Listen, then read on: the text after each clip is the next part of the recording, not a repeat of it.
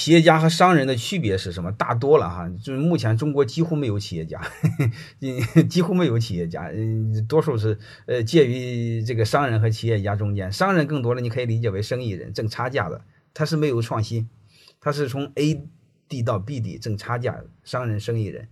呃，真正的企业家就按熊彼特的这个理论来说，进行破坏性创新的人，就是他能解决当前的一个社会问题，然后进行创新的文人。首先是这一点，这一点国内还有很多人是有的，但是马上就面临着他的伦理、他的底线。真正的企业家，我认为有两个标准：第一，解决了一个社会问题，通过这个社会问题，不但为社会创造了物质财富。而且为这个社会贡献了精神财富，就这么简单啊！我们太多的企业家，你发现做了一个什么事？虽然给这个社会贡贡献了物质财富，但是从精神层面上让这个社会变得又越来越龌龊，这个是不可以的。这样的话，我宁愿不要这样的老板啊！我认为真正的老板两个都要做到，就是因为你社会变得更好。两个层面，一个是物质财富，一个是精神财富。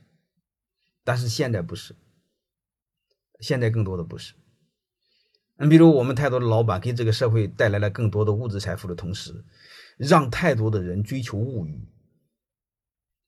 当然，追求物欲不说不好，但是问题是和精神同步才行，对吧？你不能为追求物欲而就为物物追求物欲，一点道德底线没有，一点良心底线没有，这个太可恶了。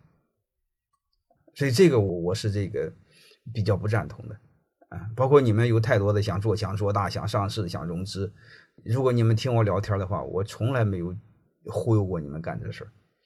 嗯，包括泰山管理学院，我就提出了一个理念，做小而美的商学院。我急什么急，对吧？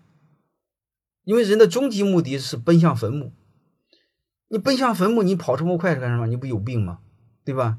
终向终极目的奔向坟墓的话，你慢慢跑多好呢？享人生的路目的是享受沿途的风景，何必跑那么快呢？所以我不推崇，就是这个不择手段、极度功利、满脑子就是非要做强做大、做上市、飘忽忽的，毫无意义。